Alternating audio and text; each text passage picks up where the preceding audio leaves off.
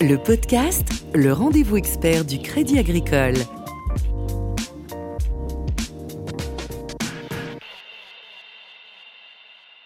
Bonjour à tous et bienvenue dans le podcast. L'année 2020 vient de s'achever, une année très éprouvante à tout point de vue, y compris sur le plan économique. Une année marquée par une augmentation significative de l'endettement des États, mais également de celui des entreprises. De ce point de vue, les banques ont été sollicitées, se sont mobilisées pour permettre aux acteurs économiques d'enjamber les arrêts forcés et répétés de l'économie induits par la propagation du Covid-19.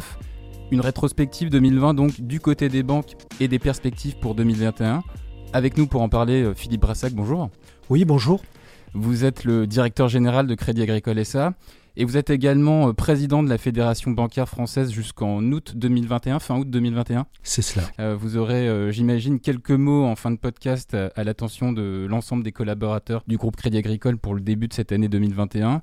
En tout cas, avant de commencer, je me permets de vous adresser mes, meilleurs voeux pour cette nouvelle année. vous aussi et à vous tous. Mais revenons donc à, 2020. Avant de, rentrer dans le vif du sujet, quelle a été votre appréciation des dispositifs de soutien économique en France et en Europe pour traverser la crise sanitaire? Honnêtement, je pense qu'il faut constater qu'ils ont été adéquats, ils ont été rapides, ils ont été immédiatement mis à disposition parce que euh, il faut juger ceci à la lecture de la nature de cette crise. Euh, je le rappelle souvent, cette crise est à ce point singulière qu'on parle beaucoup de crise économique, mais ce n'est pas une crise économique.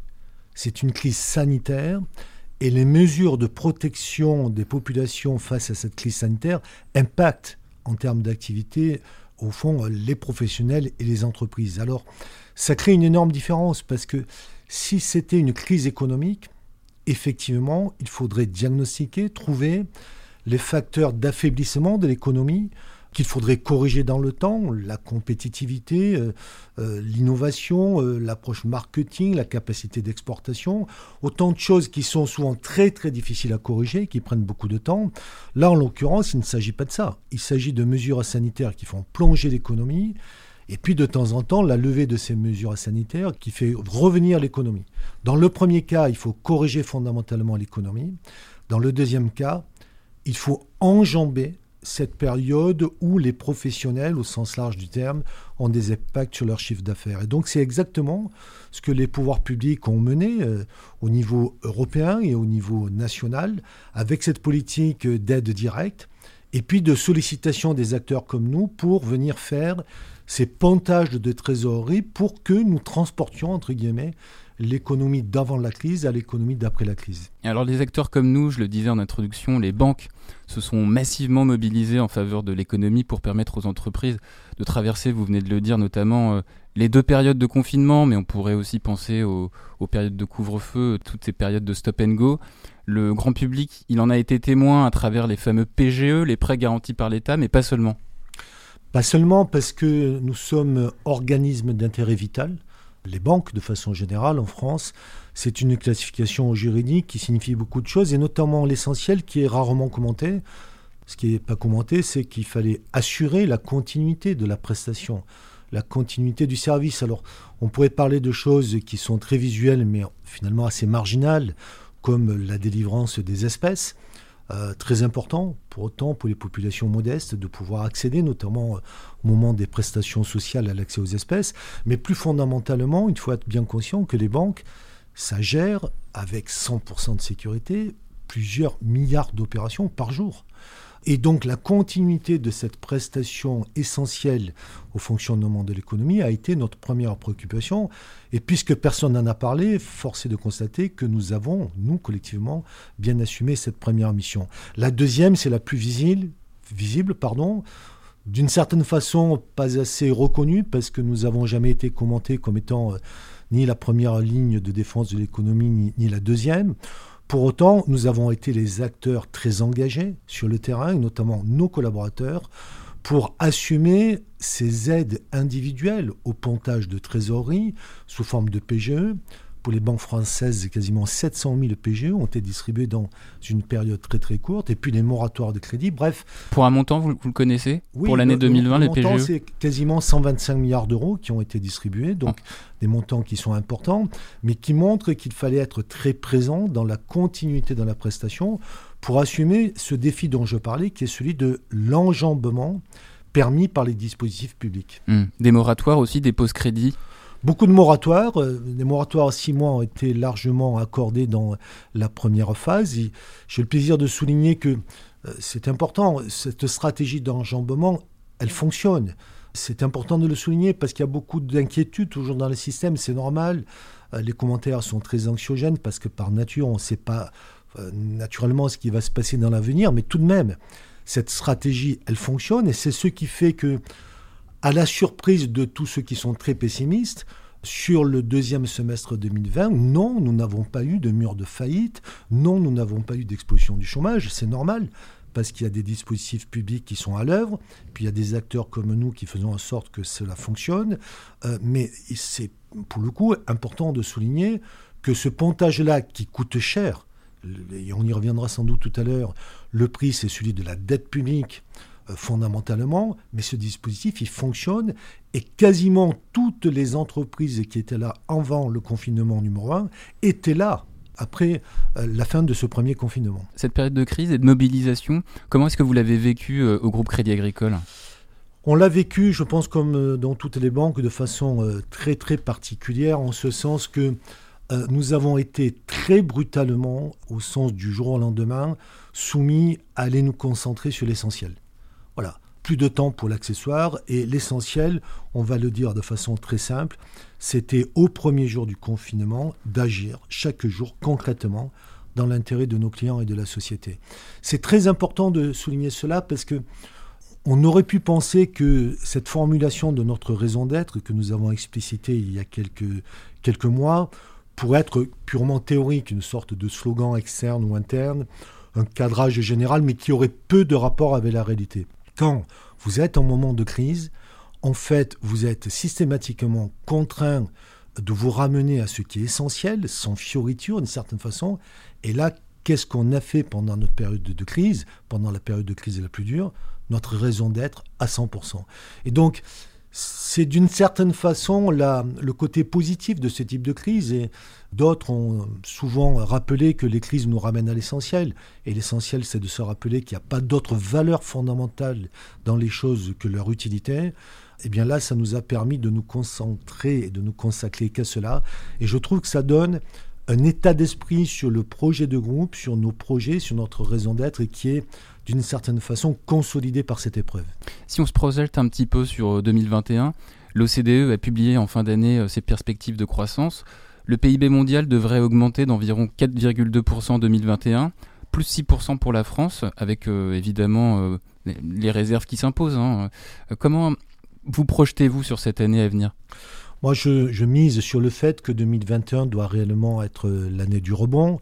Euh, je crois qu'on peut dire, parce qu'on a droit aussi à comment dire l'optimisme, on a droit à, y croire que nous voyons euh, la sortie du tunnel, non pas que la sortie de crise soit très précise, pour des raisons sanitaires que tout le monde comprend bien, il n'est pas facile de décrire exactement le scénario de sortie de la crise sanitaire, mais il n'est pas déraisonnable de penser que nous sommes en train de sortir de, cette crise-là.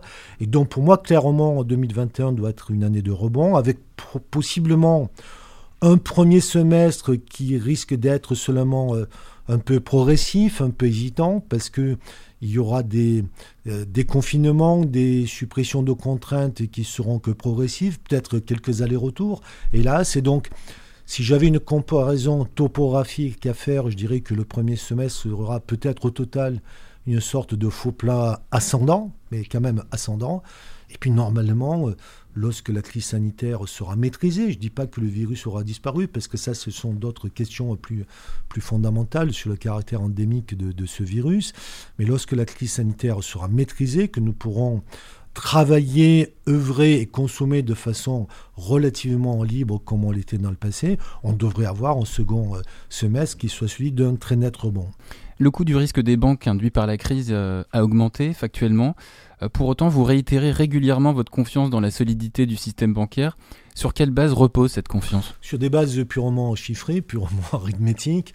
Définitivement, non. Le coût du risque de cette crise euh, ne sera pas un élément qui mettra en danger les banques, pour une raison d'ailleurs qui est assez simple à comprendre, c'est que l'essentiel du coût est pris d'une part par une forme de création monétaire peut-être temporaire, mais en tout cas pour l'instant assumée par la Banque centrale. Il y a quand même plusieurs milliers de milliards d'euros qui ont été créés de toutes pièces dans les derniers mois pour venir, au fond, mieux faire fonctionner l'économie, et à la fin par la dette publique. Et c'est la raison pour laquelle il n'y a pas de miracle. Le risque pour le système bancaire existe, il va augmenter, il a déjà augmenté, mais il doit être à une proportion largement supportable, et ce d'autant que les banques, et là ce sont les chiffres qui le disent, sont très provisionnés, en tout cas le Crédit Agricole l'est beaucoup. Nous avons à cet instant 20 milliards de provisions sur des risques de contrepartie qui ne sont pas encore avérés, en ce sens que nous n'avons pas passé ces provisions à perte, elles sont toujours disponibles et elles sont déjà passées par le compte des résultats. Vous regardez les banques françaises, je ne fais pas œuvre de beaucoup d'optimisme en déclarant que probablement toutes les banques françaises auront continué à faire un résultat positif en 2020 et probablement auront continué à accroître leur solidité et leur solvabilité.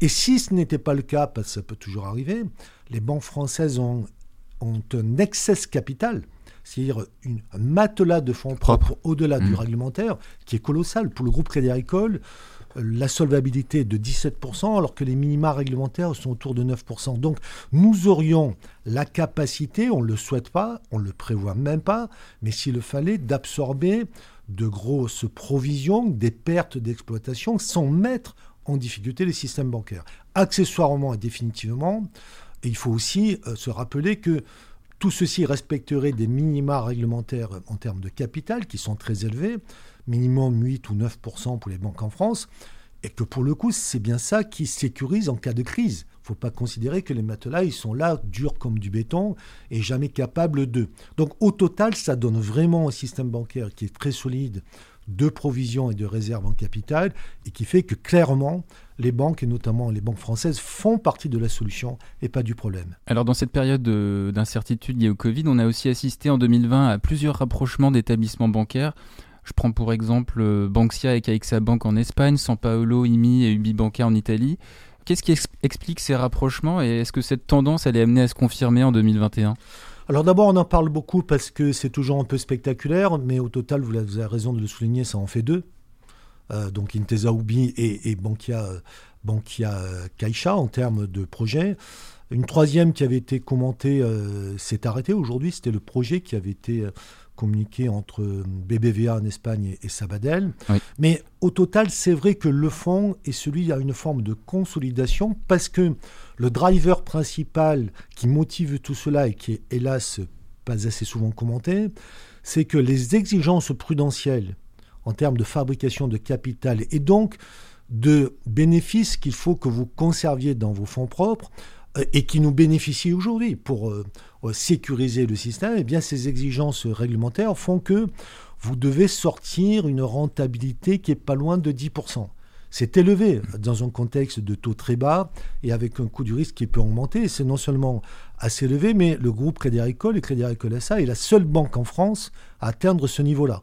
Lorsqu'il faut atteindre 10%, eh bien, du coup, dans un contexte où les taux vont être bas très longtemps pour des raisons de dette publique et un coût du risque qui va remonter sans être catastrophique, eh bien, si vous voulez augmenter votre rentabilité, il faut coopérer ou il faut consolider. Donc, le principal mouvement, celui qui est très peu commenté par les médias, mais qui est massif, c'est la coopération entre les métiers, qui fait que, par exemple, chez nous, euh, Amundi est le prestataire en asset management, bien sûr, du Crédit Agricole, mais aussi de la Société Générale en France ou d'Unicredit en Italie, que le Consumer Finance euh, avec CACF euh, est le prestataire pour le Crédit Agricole, mais aussi en Italie à travers des structures que nous avons comme Agos, d'autres banques, euh, en l'occurrence Crédit à la consommation. Crédit à la consommation. Même chose de ce que nous étions en train de fabriquer en Espagne. Et donc, il y a un mouvement aujourd'hui de consolidation par les métiers. Euh, l'avantage, c'est que ça préserve les entreprises, ça préserve les marques et ça donne immédiatement des synergies profitables aux deux parties. Et puis dans certains cas, lorsque les consolidations, les tailles ne sont pas suffisantes, et c'est le cas en Espagne et en Italie, eh bien tout ceci est propice à quelques rapprochements entre des pas assez gros et des pas encore assez gros aussi. Hmm. Parce que dans les cas que vous citiez, je, le précise juste en termes d'ordre grandeur, que ce soit en Italie ou en Espagne, les fusions dont vous parlez sont des établissements qui, après fusion, seront probablement à peine de la moitié de la taille du groupe Crédit Agricole. Donc ça donne les ordres de grandeur qui sont en jeu. Et le groupe Crédit Agricole étant en taille, je dis bien en taille, bon, euh, c'est un critère parmi d'autres, mais la dixième banque au monde en termes de taille, nous, nous ne sommes pas contraints à un mouvement de course à la taille. Et du coup, nous essayons simplement d'être des partenaires efficaces, loyaux, gagnants-gagnants, dans notamment ce que j'ai appelé la consolidation des métiers. Mm, mm.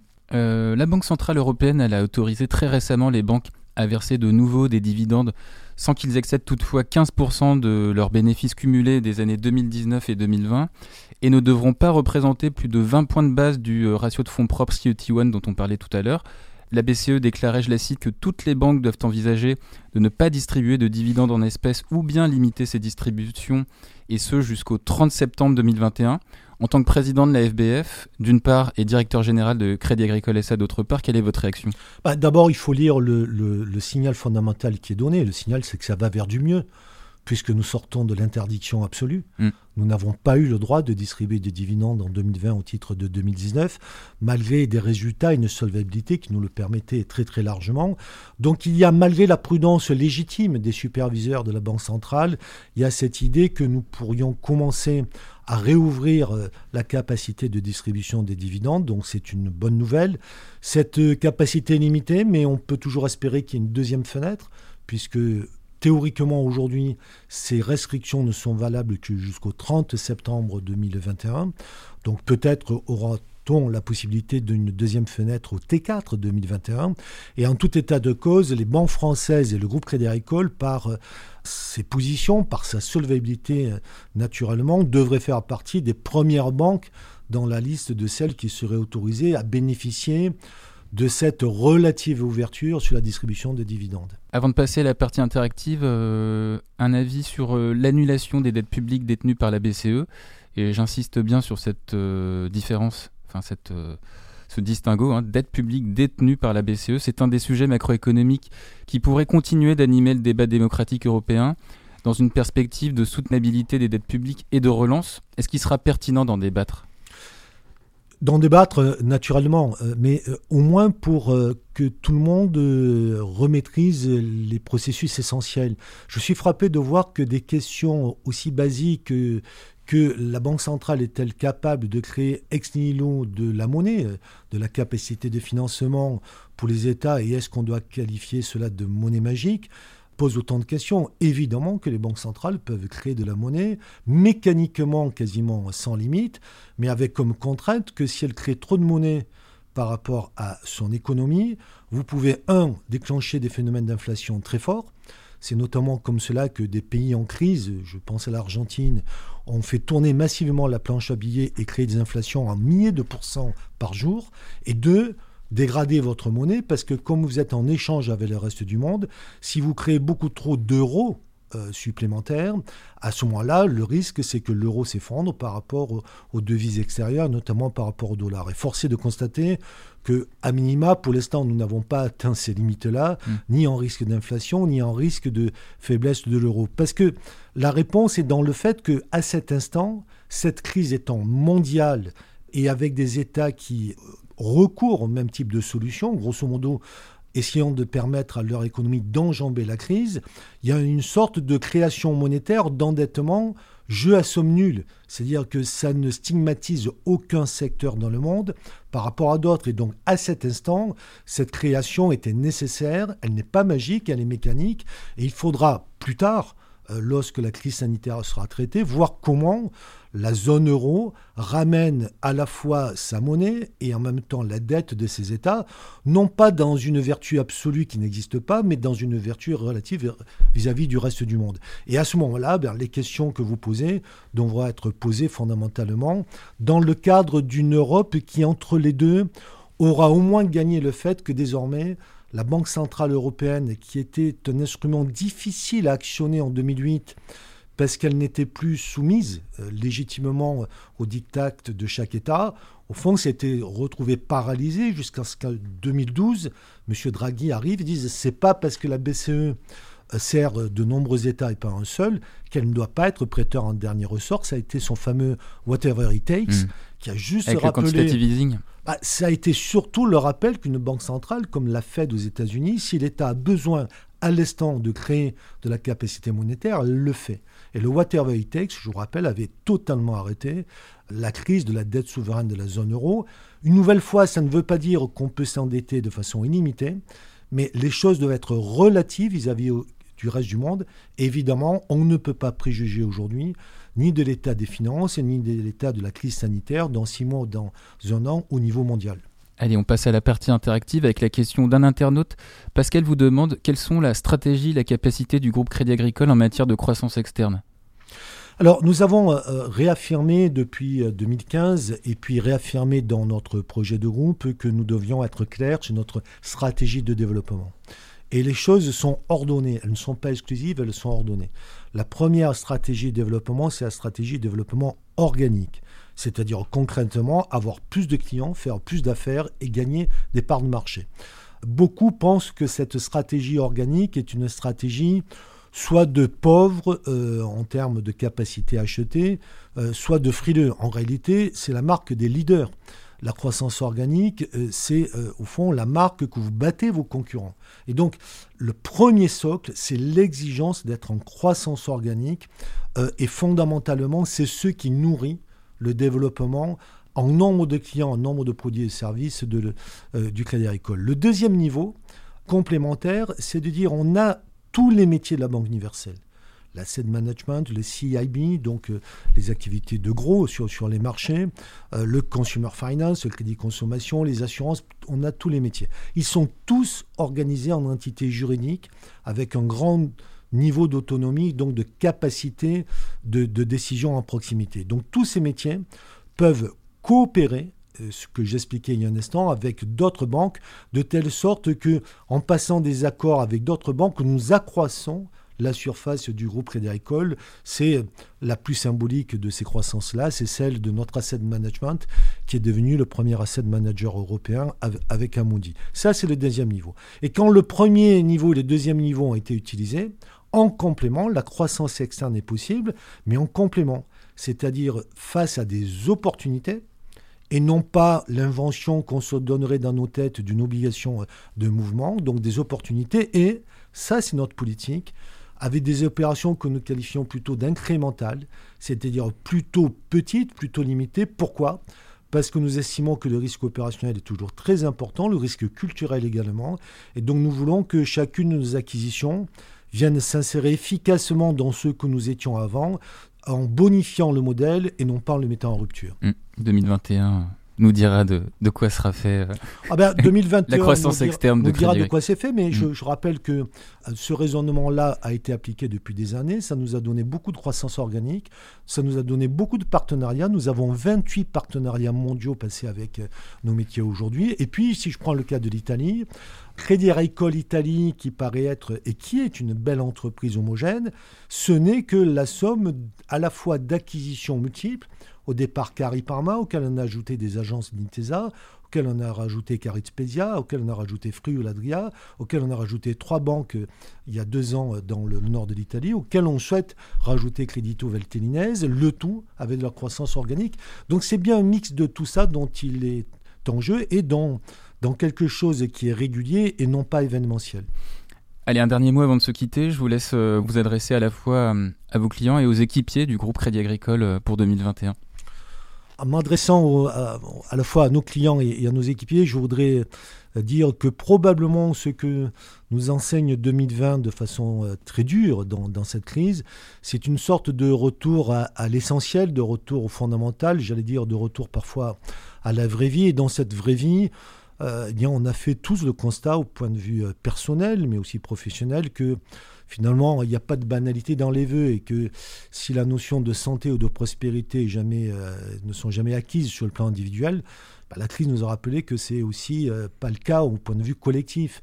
Euh, la santé collective, c'est quelque chose sur lequel on ne s'interrogeait pas. La crise sanitaire nous a rappelé que ça pouvait être un sujet. Et la santé de l'économie, qui peut être en rupture de, de moins de 30% en avril, c'est des choses auxquelles on ne pensait pas il y a peu de temps. Donc les vœux, il faut les reformuler cette fois-ci avec une densité de comment dire d'espoir et, et, de formulation qui ne partent plus des acquis que l'on pouvait avoir dans le passé. Et à ce titre-là, du coup, il faut dire des choses extrêmement simples. Et moi, ce que je répète, et notamment je veux dire, entre nous, euh, femmes et hommes du Crédit Agricole, et donc euh, à, tous les équipiers dont nous faisons tous partie, c'est finalement trois messages. Le premier, c'est de se protéger. Le deuxième, c'est de protéger les autres. Et en général, c'est la même chose parce que dans les gestes barrières, dans les comportements que nous avons, nous nous protégeons nous, mais aussi nous protégeons les autres. Et puis le troisième message, c'est vraiment de prendre un très grand soin de nos clients, et, je rajoute de tous nos clients, parce que nous sommes un groupe coopératif et mutualiste, et que nous sommes donc fondamentalement au service du plus grand nombre. Philippe Brassac, directeur général de Crédit Agricole SA, merci beaucoup. Merci. C'est la fin du podcast. Vous pouvez retrouver cette interview sur l'ensemble des applications de podcast, les pages LinkedIn et Twitter du groupe Crédit Agricole. Vous pourrez poser vos questions à nos prochains invités via ces réseaux sociaux. À bientôt et bonne année. Le podcast, le rendez-vous expert du Crédit Agricole.